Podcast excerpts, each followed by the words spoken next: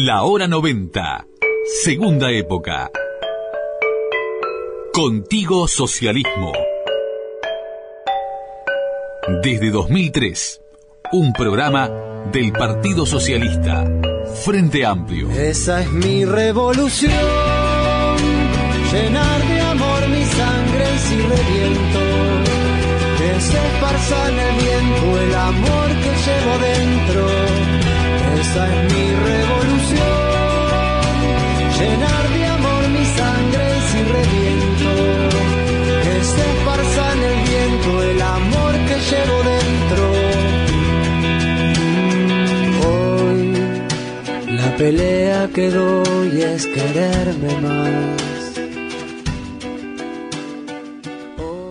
Hola, hola, hola, oyente, familia de la hora 90, bienvenidas, bienvenidos todos una vez más a la comunicación, al comienzo, el fraterno saludo de siempre, el abrazo al comienzo del programa de las y los socialistas a través de Radio PS Online para Uruguay y el mundo, también a través de Spotify, multiplicando nuestros contenidos. El saludo muy especial de siempre a las compañeras y compañeros socialistas y frente amplistas, departamentales del Partido Socialista y el Frente Amplio, comités de base, centros socialistas de todo el país, grupos hermanos del Frente Amplio y hombres y mujeres de buena voluntad que están, como siempre, escuchando a cualquier hora la hora 90. Quizás en este mismo momento, por eso el saludo fraterno y grandote, por cierto. El señor Hernán Poloni, el compañero Hernán Poloni, en la atención técnica de esta hora 90 socialista y frente amplista que ya está comenzando. Hay campaña departamental,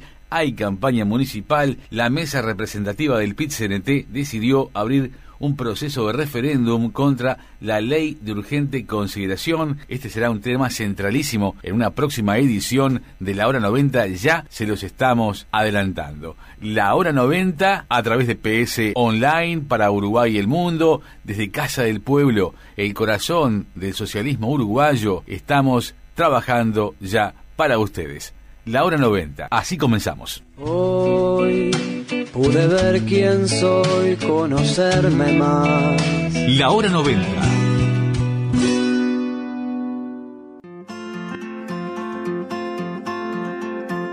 Tu idea será mi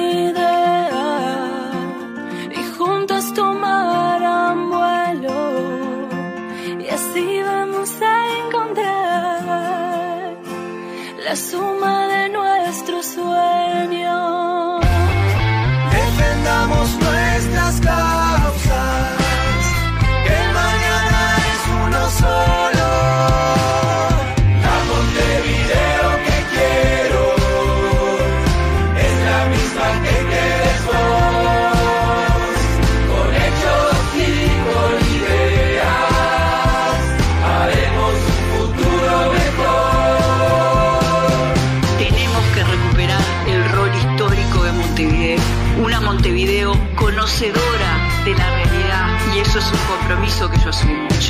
Yo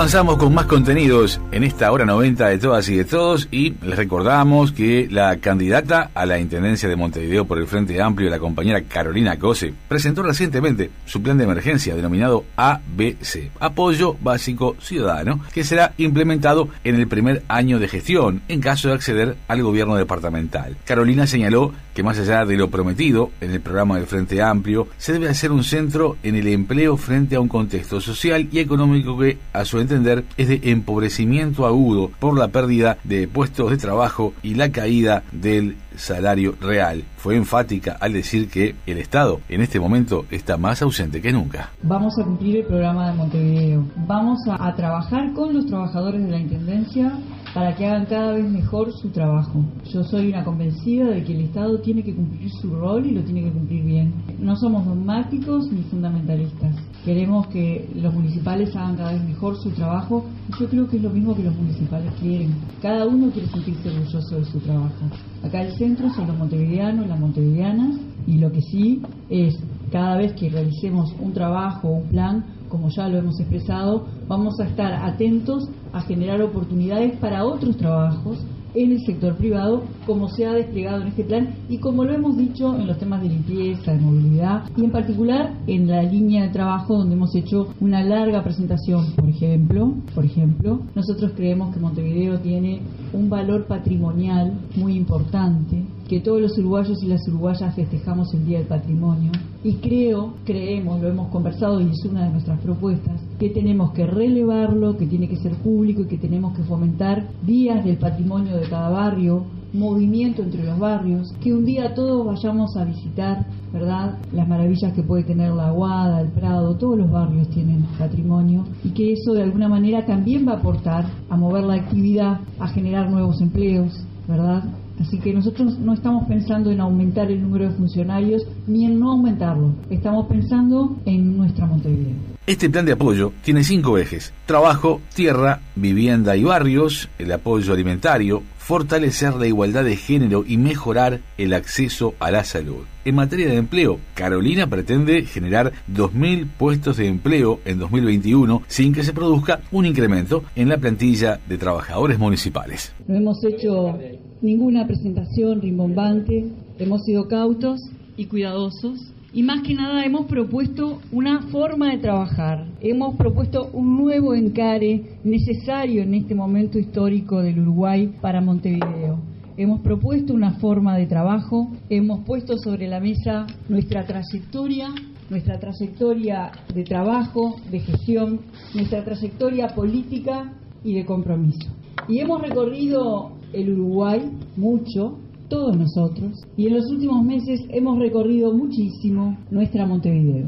Y en estas recorridas de aprendizaje han sido recorridas de propuestas, pero sobre todo recorridas de aprendizajes, he llegado a formar parte de una necesidad colectiva. He comprendido como parte de un colectivo una gran necesidad, que es la del trabajo una necesidad que para nuestra fuerza política, para el Frente Amplio, siempre ha sido estructuradora de la construcción de la dignidad humana. No hay mejor política social que una gran política de trabajo. En este momento estamos siendo testigos de un Estado que se retira, de un Estado que se retira y que deja al descubierto mujeres con hijos a su cargo, personas mayores, trabajadores que pasan a estar desocupados y personas que pasan a quedar sin redes de apoyo. Y frente a este Estado que se retira, nosotros pensamos que para llevar adelante el programa del Frente Amplio en Montevideo deberá ser central la participación real de todas y todos los montevideanos. Recordemos que en una de sus recientes recorridas barriales, Carolina señaló que su objetivo es que el Frente Amplio gane el gobierno capitalino el 27 de septiembre y no aflojar frente a las campañas sucias que se vienen llevando adelante contra los tres candidatos de la izquierda uruguaya. Hoy pude ver quién soy, conocerme más. El futuro llegó. La hora 90. Contigo Socialismo. Avanzamos en esta hora 90 de todas y de todos. Recién escuchábamos a la candidata a la Intendencia Departamental de Montevideo, compañera Carolina Cose. Vamos ahora a hablar de tercer nivel de gobierno, que es el primero, porque en sus bases está esa cercanía, ese primer contacto con la gente. Estamos hablando de las alcaldías, estamos hablando de un querido compañero que es candidato a alcalde precisamente por el municipio B. Será candidato a alcalde entonces por el municipio comprendido por Ciudad Vieja, Centro, Barrio Sur, Cordón, Palermo, nada más ni nada menos que Parque Rodó, sumado a la Guada Este, parte de la comercial Tres Cruces. ¡Qué responsabilidad! Y, hay credenciales para presentar a este querido compañero, que creció en Palermo, que fue a la escuela y liceo en Centro y Cordón, con la infancia y parte de su adolescencia en Parque Rodó, con su mamá, con dos hermanos, y es un gusto realmente poder conversar con él, abogado, magíster en Derecho Administrativo, Económico y en Administración Pública, posgraduado en Ética Pública y en Seguridad Ciudadana, profesor de secundaria, autor de libros,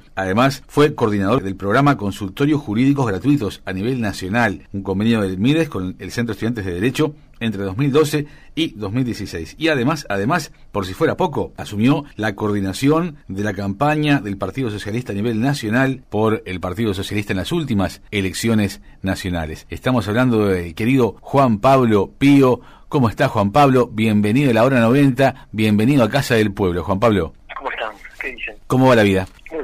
Cansado físicamente, estoy contento.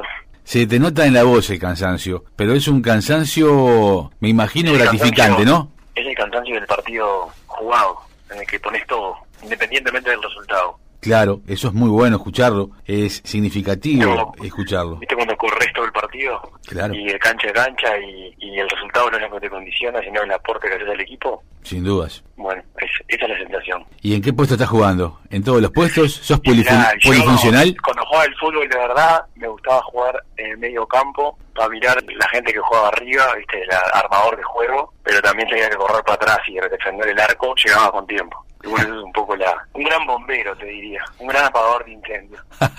Te decían, baja Juan Pablo, y ahí estabas, ¿no? Y ahí corría. Yo no jugaba muy bien al fútbol, pero corría todo el partido. Eso es otra cosa. Pero la, la intención es destacar el esfuerzo, las ganas de... Bueno, tú lo decís todo en una frase, ¿no? Tenemos que lograr que lo que todavía no funciona, funcione. Y si funciona, que sea mucho mejor. Exactamente. ¿Mm? Exactamente. Sí, en realidad, mirá, cuando uno arranca la campaña es una campaña muy corta, hay mucha pedagogía política en una campaña por los municipios, porque el tercer nivel de gobierno no está 100% implantado ni está instalado este, en la cabeza de- de- del uruguayo, de la uruguaya, y menos en Montevideo, donde los municipios no coinciden necesariamente con, con identidades. En realidad, si vos me decís, uno no vibra con el municipio B, vibra con el barrio Sur y Palermo, barrio Sur o barrio Palermo, o vibra con la ciudad vieja. En otros municipios de Montevideo, capaz que vibro porque soy de la Teja, o vibro porque nací en el Cerro, o vibro porque nací en Malvin, pero nadie vibra por una letra con la cual se llama mi municipio. Entonces, hay mucha pedagogía política en esta campaña porque implica un conocimiento o un mayor conocimiento de- del tercer nivel de gobierno que en verdad debería ser el primero, porque es el primer contacto que tiene la gente con la administración, con el Estado básicamente, ¿no? Una cosa que cuesta mucho, cuesta mucho explicarla porque a veces uno no la tiene clara, porque no se explica con competencias, no es lo que puede hacer el municipio. El municipio, por lo menos como lo entendemos nosotros, es este también un armador de juego. El municipio en realidad es la institucionalidad más cercana a la base social, a las organizaciones culturales, a las organizaciones sociales, a las no gubernamentales. Entonces, cuando uno va recorriendo el espinel de los barrios, nosotros estructuramos la campaña en tres grandes conversaciones, que son con las comparsas del municipio, las cooperativas del municipio y los clubes deportivos del municipio. Uno se da cuenta que en verdad siguen estando un poco lejos a veces de lo que es la institucionalidad.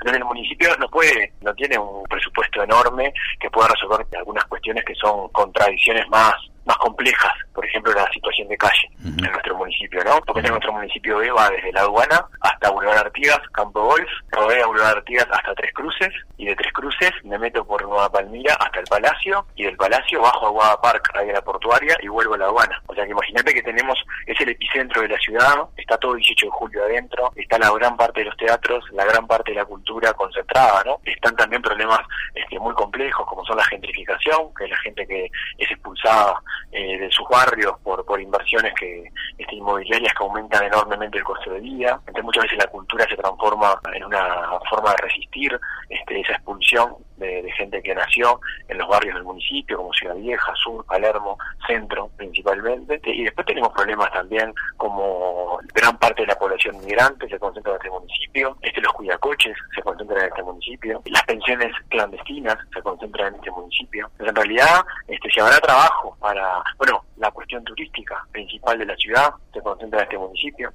Entonces, si habrá, si habrá trabajo para un gobierno municipal de izquierda, este, cuando uno empieza a ver las asimetrías que se dan en este territorio, que en extensión no es el más grande, pero sí en afluencia de gente. Este, vos pensás que acá vivimos 150.000 personas más o menos y por día vienen a trabajar o a estudiar 300.000 más. Es una vidriera también. Sin duda. Eh, bueno, tiene, tiene la gran parte de los ministerios, de la, del Poder Ejecutivo, de la Torre Ejecutiva, la Intendencia de Montevideo. Hay ahí un rol, nosotros lo visualizamos al municipio como, como un gran vehiculizador de la voz del barrio, que es un poco nuestra idea de campaña, y esa voz del barrio no es la voz del alcalde. En alcalde lo que hace el alcalde y el Consejo Municipal es vehiculizar o subir el volumen de esas voces que están en las comunidades locales, que existen, aunque no parezca, existen, hay entidades fuertes en el municipio o organizaciones, como yo te decía, desde las comparsas, los clubes y otras tantas cuando se va cruzando en la, en la campaña, este, pero que en realidad sí hay propuestas de trabajo y demandas que emergen del territorio que el municipio tiene que poder vehiculizar y que no salen plata muchas veces. A veces es más apostar a la organización de esa inteligencia colectiva. ¿no? E incluso cuando tú decís que querés un municipio pensado y llevado adelante por su gente, ¿cómo se puede materializar eso? Y mira, yo creo que el municipio, yo creo que nosotros tenemos que ayornarnos un poco más, nos debemos una conversación más en profundidad como Frente Amplio, eh, por lo menos en el tercer nivel de gobierno en cuanto a la participación y los resultados de esa participación, porque está bien, desde el 89 en adelante, desde el 89 en adelante, nosotros no este no hemos, o sea, tenemos los documentos escritos, tenemos todo escrito, ¿no? Este, o sea, no, no tenemos que teorizar sobre sobre sobre lo que es la participación política para nosotros, ¿no? Lo que sí, lo que sí es importante es que nosotros tenemos que eh, lograr que la gente siga participando porque efectivamente incide. O sea, nadie va a participar en, una, en un ámbito si, si lo que yo digo o propongo no transforma mi realidad. Entonces yo lo que digo es, bueno, nosotros el municipio tiene que ser una invitación a la co-creación del espacio común. No es participen, es vivimos y habitamos el mismo territorio, busquemos los métodos, las formas, los encuentros, los ámbitos para que la política pública, desde su creación, sea este, un acto de colaboración, una forma de, construcción colectiva, y no una interpretación de lo que entendemos que la sociedad demanda. Y ahí hay un diferencial, que yo no tengo la fórmula de eso, este, la verdad no la tengo. Creo que tenemos un momento que es desde la elección del 27 a la asunción a fines de noviembre para conversar eso. Lo mismo en el vínculo con la fuerza política. Este, bueno, ¿cuál es el vínculo? ¿Es, ¿Es de rendición de cuentas? Este, o en realidad es este, de retroalimentación vamos a empezar a, conversar sobre cuántas veces debemos reunir por mes, o en realidad lo que importa acá es que si hay una línea clara, tanto del partido político como del gobierno municipal, las reuniones van a emerger solas porque van a ser necesarias. Entonces, a mí me parece que a veces como que ponemos una carreta delante de los bueyes en esa, en esa discusión. Hay otras discusiones más profundas. El municipio es un órgano de decisión, es un espacio de decisión o es un espacio de mera ejecución de cosas que se deciden en la Intendencia de Montevideo. Bueno, ahí tenés una, un conflicto que también se da en el interior de cómo conseguimos la descentralización y cómo después la llevamos a la práctica. Entonces, yo cómo veo la gestión municipal, bueno, primero que este, el alcalde y el consejo tiene que ser un todoterreno, tiene que ser un municipio del diálogo, tiene que ser un alcalde que esté en el territorio, que viva en el territorio, que lo conozcan en el territorio, que haga política en el territorio, que explicite por qué es distinto cuando gobierna la izquierda que la derecha, eso en primer lugar, este, no es lo mismo tapar pozos tapa cualquiera. Ahora tapar pozos con un sentido democrático de izquierda y de, y de radicalización es otra cosa. Desde enmarcar nuestro gobierno en un proyecto político que es mucho más amplio, que nos trasciende, creo que hay que ser más explícitos en eso. Y después mi espejo también tiene que ser, además del partido político, del FA, a través de los comités de base principalmente, este, tiene que ser los consejos de vecinos, que son unas herramientas súper poderosas que creó el Frente Amplio también desde el gobierno de Tabaré en el 89 para adelante, este, pero que también hay que revisar, ¿son estos consejos? ¿Son otros consejos? Este, son representativos estos consejos. Como partido político hemos priorizado este, eh, remitir cuadros este, para mejorar esa herramienta. Bueno, entonces capaz que no es herramienta, este, si no es el uso que le damos a esa herramienta. Digo, yo creo que en realidad, por lo menos mi sentir en la campaña es que la pomada está en la lata yo creo que lo que falta es atarlo disperso. Hay organiza este, falta organizarnos un poco más, hay voluntad, hay buenas ideas y los recursos con buenas ideas aparecen solos. ¿Qué va a ser lo primero que resuelvas cuando seas elegido alcalde?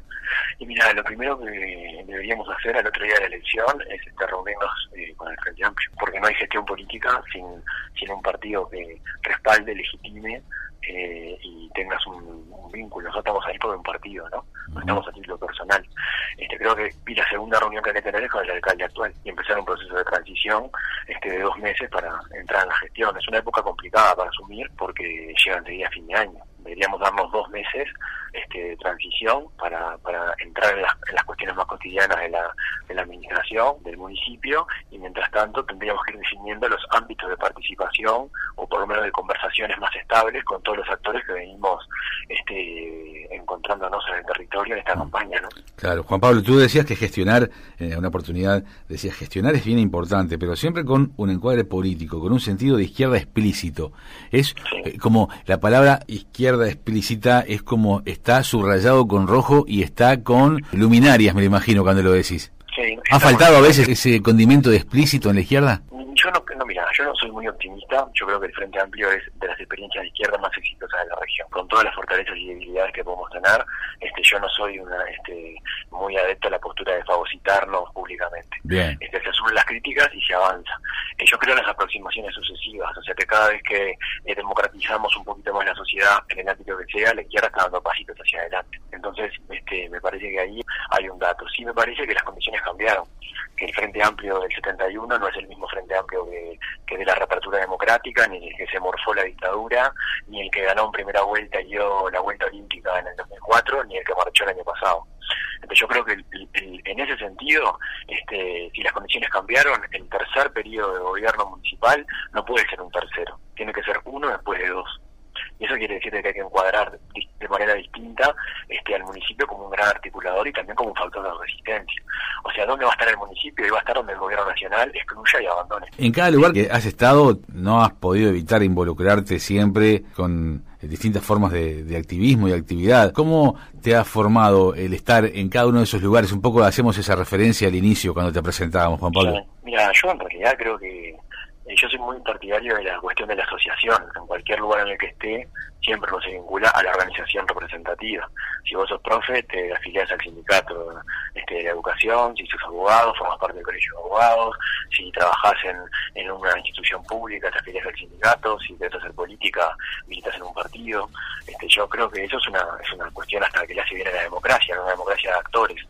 Este, también te digo que, la, que uno va haciendo las herramientas en medida que nadie nace preparado para esto. Uno va trabajando y va cultivando algunas Cierto. algunas herramientas que las va haciendo de ensayo y de error.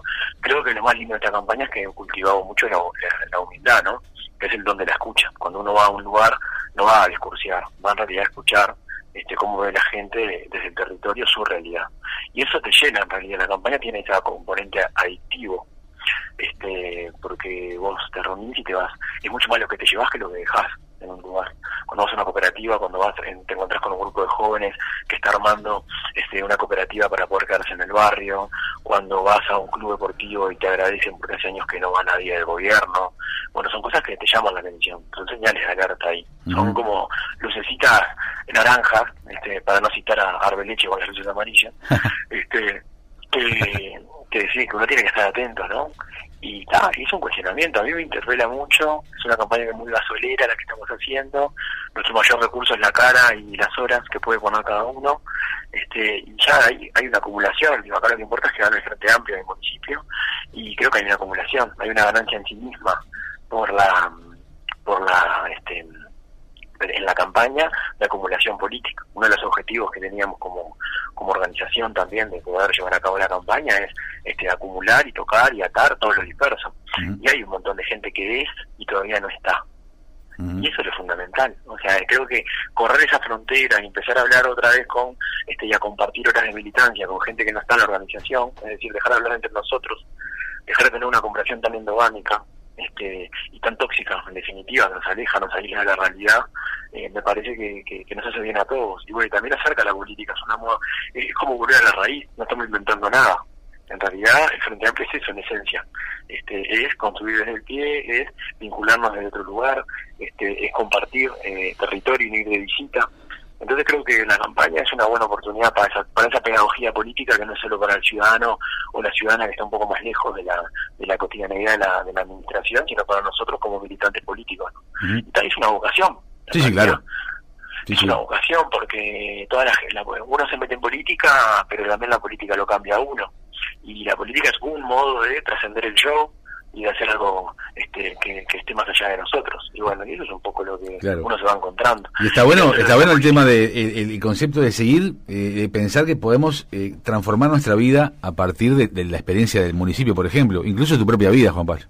Es que, por supuesto, yo lo que soy se lo debo a la, a la cuestión colectiva, que no es obviamente soy una entidad política partidaria. Yo elegí esa trinchera, pero podría haber sido cualquier otra. Hay gente que está peleándola en, en una olla, hay gente que está peleándola en una organización social, este, hay gente que está peleándola en comunidades con un tinte más capaz que religioso, hay gente que la está peleando en la cooperativa.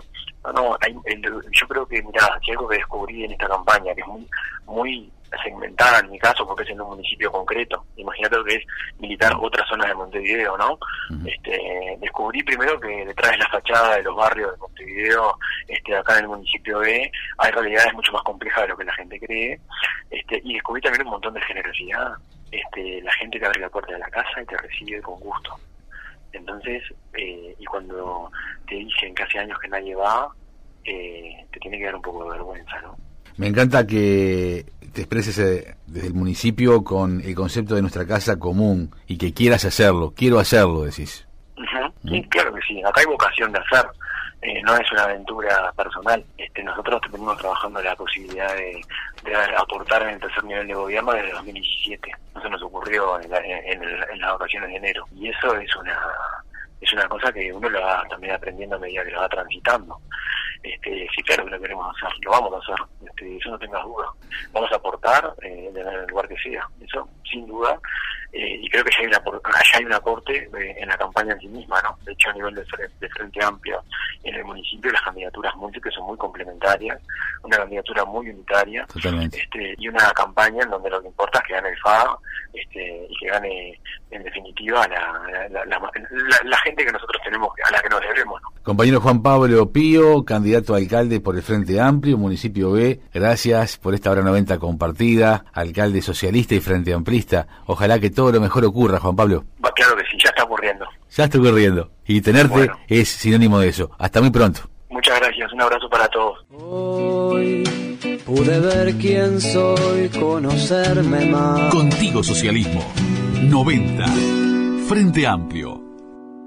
Y seguimos adelante en esta hora 90 socialista y frente amplista en su último tramo y no por último menos importante porque viajamos con la hora 90 nuevamente al interior del país, vamos, estamos en zona metropolitana, estamos ahora en el departamento de San José con un querido compañero, edil del Partido Socialista, eh, un hombre ensimismado en la realidad maragata, un eh, hombre porfiado en querer hacer lo mejor eh, para no solamente San José, sino que se extienda la, esa realidad a, a el país todo. Proyectando desde San José para Uruguay, también para el mundo, como esta hora 90, socialista y frente amplista. Es un gusto recibirte, Edil Javier Gutiérrez. Bienvenido a la hora 90, bienvenido a Casa del Pueblo. Javier. Buenos días, buenos días a todos los compañeros y compañeras y un gusto estar con ustedes, Gustavo. siempre es un placer compartir estas instancias de intercambio con, con los compañeros de la hora 90. Gracias nuevamente, para nosotros también es un placer eh, tenerte, poder dialogar estos minutos contigo.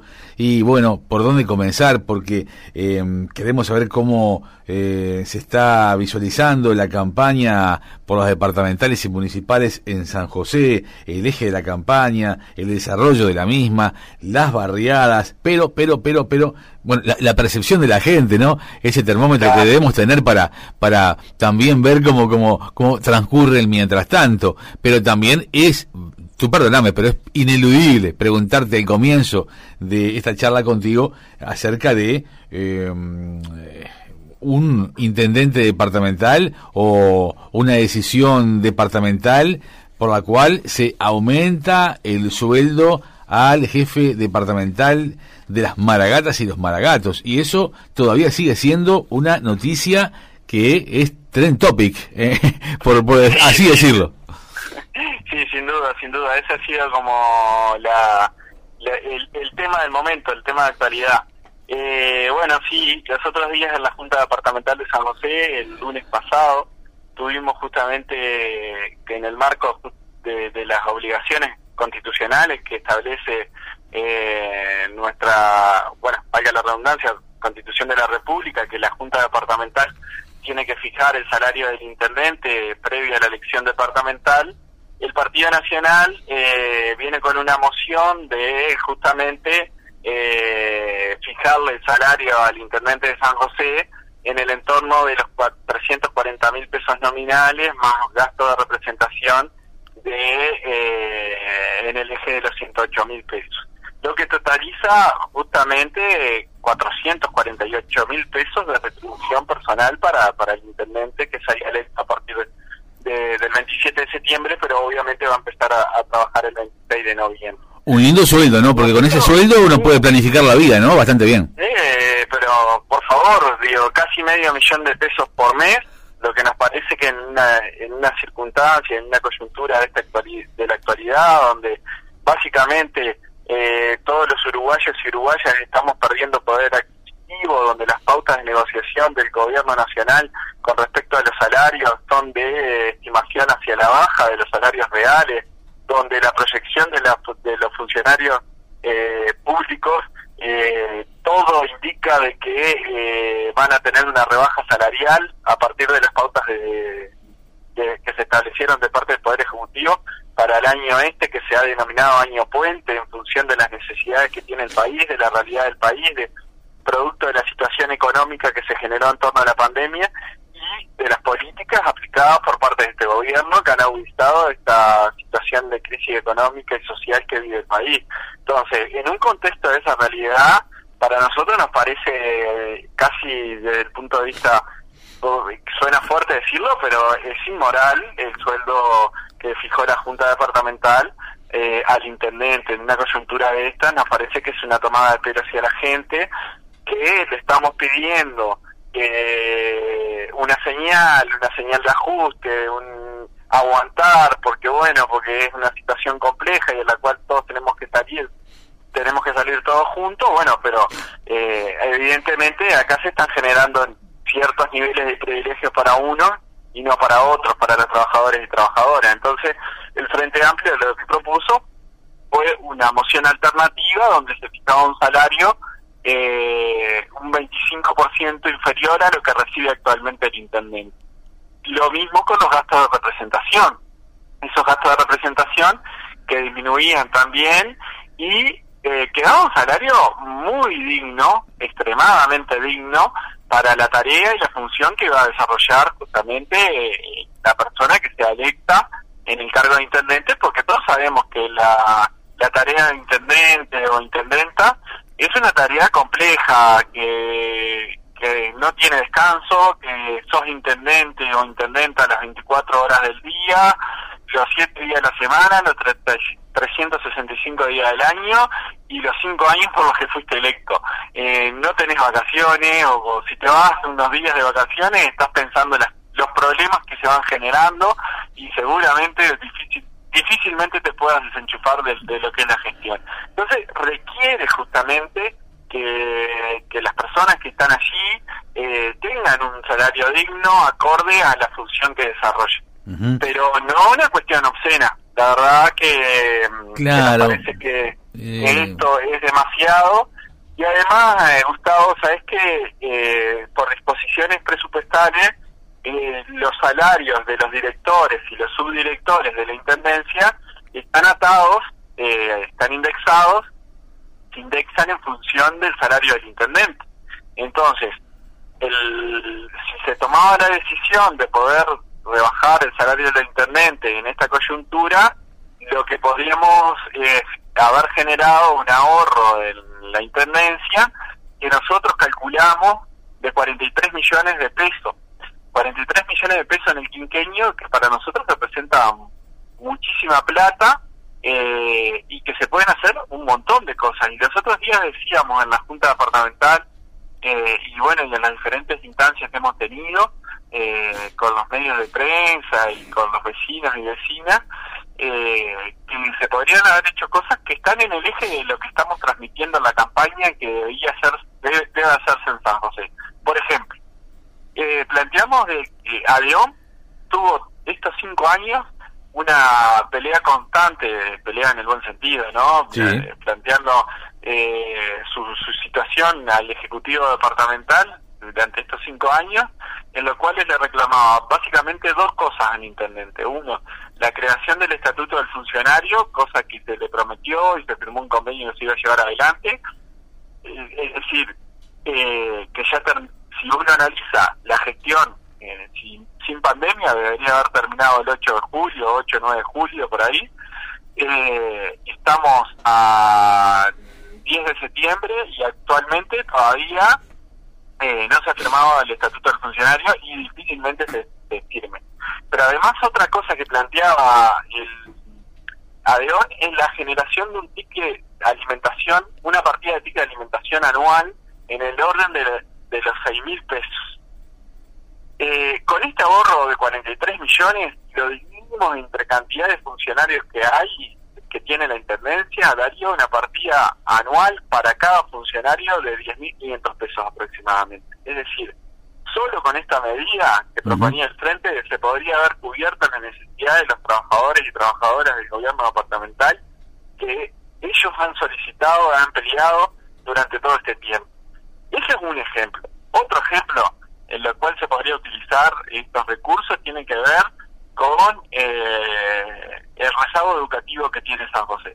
San José es de los departamentos que, si uno mira el ranking de los intendentes mejores pagos, está en sexto lugar.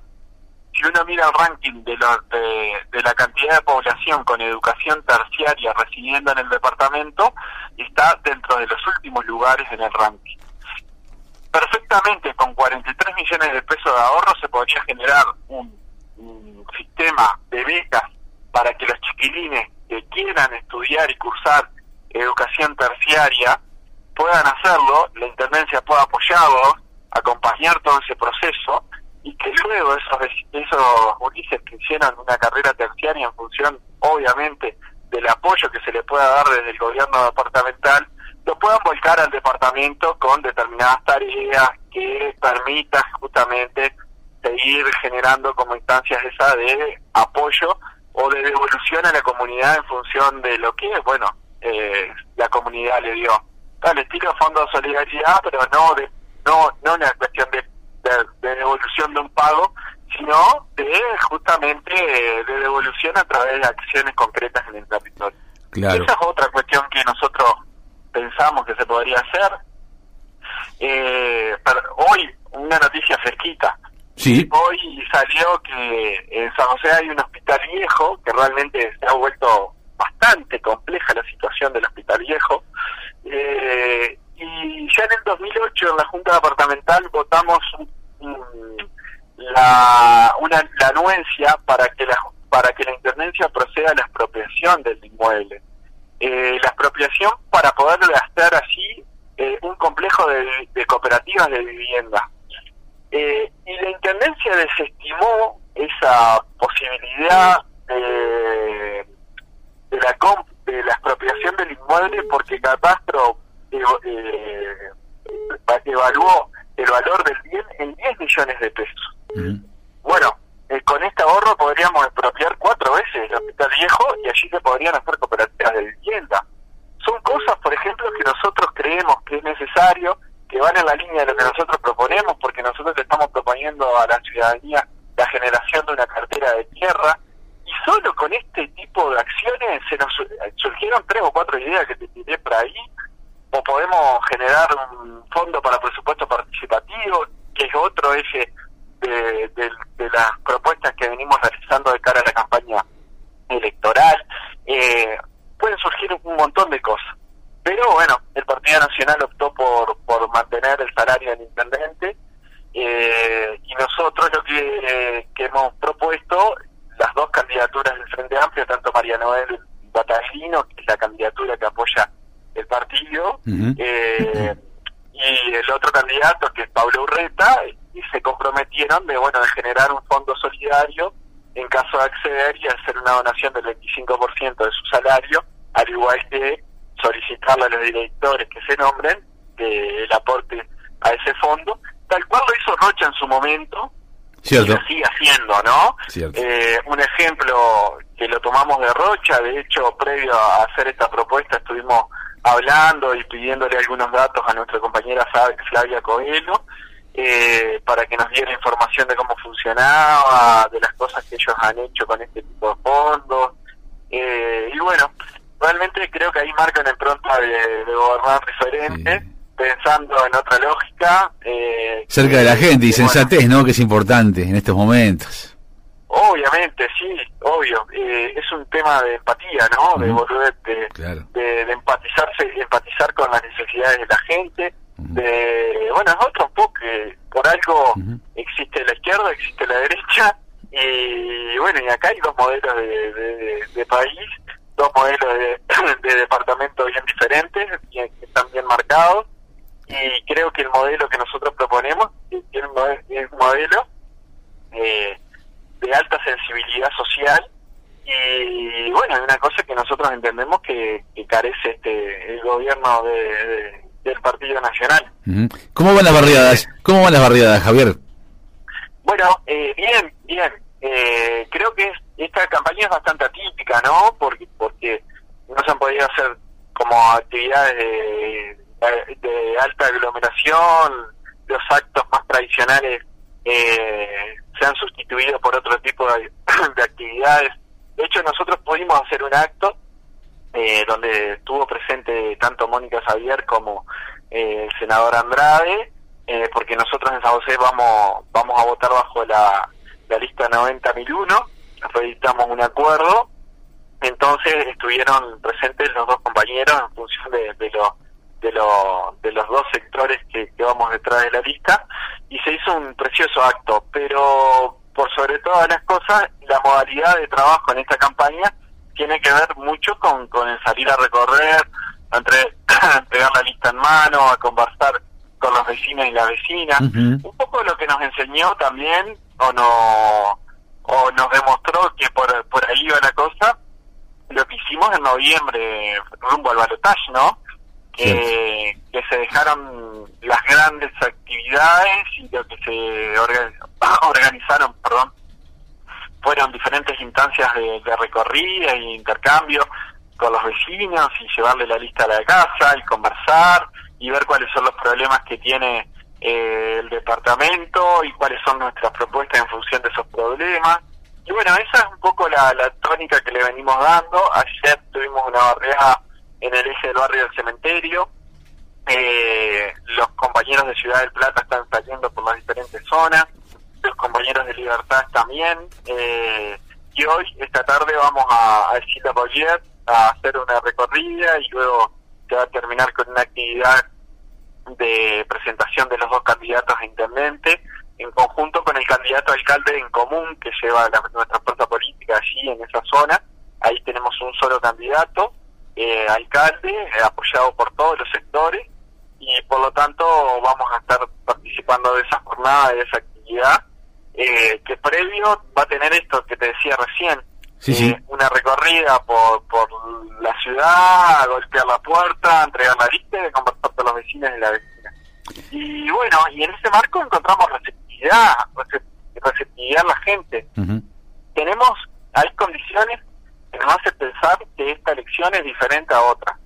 Eh, la Intendencia de San José viene de 10 años continuos de déficit, solo uno de los 10 años de Falero dio superávit, la Intendencia tiene un déficit acumulado de 18 millones y medio de dólares, eh, tiene un déficit que no es solo económico, que sino también se ve y se refleja en la gestión de gobierno, uno ve que el departamento y las ciudades eh, que componen el departamento tienen eh, muchas falencias desde el punto de vista de infraestructura, tanto en la iluminación como en las calles, bueno, eh, la, la recolección de, y el manejo de los residuos no es el, no es el mejor ni el más adecuado, eh, cosa que contrasta con la propia historia de San José. San José realmente era un departamento donde se caracterizaba por tener bien las calles, tener buena iluminación, tener un sistema siempre de recolección de residuos eh, que, que estaba al frente de, lo que se hacía en otros departamentos. y sin embargo esa realidad cambió y la gente lo visualiza y lo, lo plantea como un problema, como una cosa a resolver. Y es decir, que se, se conjugan dos cosas. Económico de la gestión y un déficit de gestión, eh, de evaluación de mala, de, la gestión muy mala. Y nosotros, eh, una fuerza política con dos muy buenos candidatos. Eh, y con la resolución de las candidaturas sin dificultades, sin problemas, sin conflictos. Siempre en todas las campañas departamentales surgía algún conflicto que hacía que la fuerza política estuviese más y, y, y, tapando los conflictos que se nos iban generando en la interna y no tan preocupada con, con cambiar la realidad del departamento. Sin embargo, esa situación cambió. Hoy tenemos dos candidatos que coordinan bien, que son complementarios y que son muy buenos candidatos. Así que creo que hay condiciones para que esta elección sea competitiva en San José, o por lo menos arrimar, eh, arrimarnos a, a poder disputarle la elección del Partido Nacional. Compañero Javier Gutiérrez, edil del Partido Socialista Departamento de San José. Javier, muchas gracias por esta hora 90 compartida. Ha sido una inmensa alegría eh, estar dialogando contigo.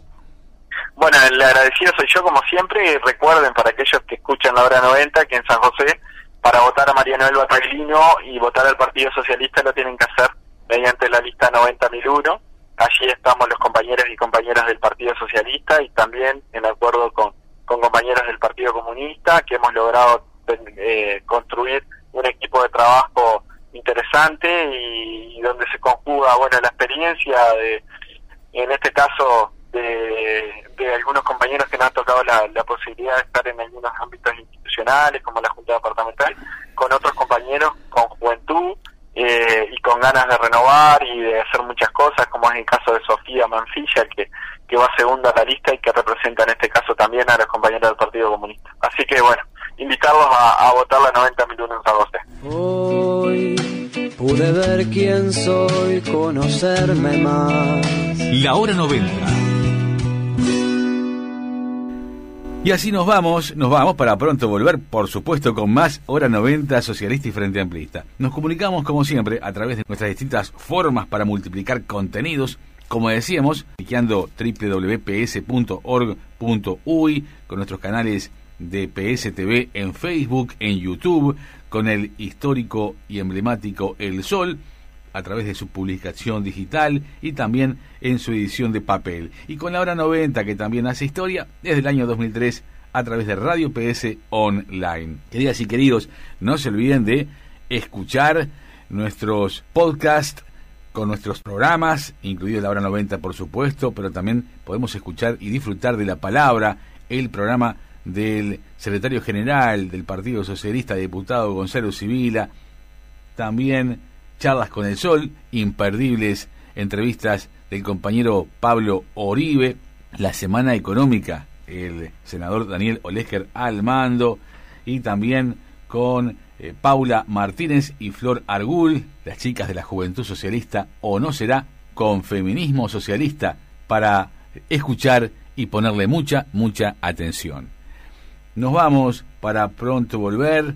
Nos vamos, queridas y queridos. Gracias por estar, como siempre, con Corazón Socialista y con la 90 en el corazón. Muchas gracias, querido Hernán Poloni, con la 90 en el corazón. Chao. Esta es mi revolución, llenar de amor mi sangre y si reviento.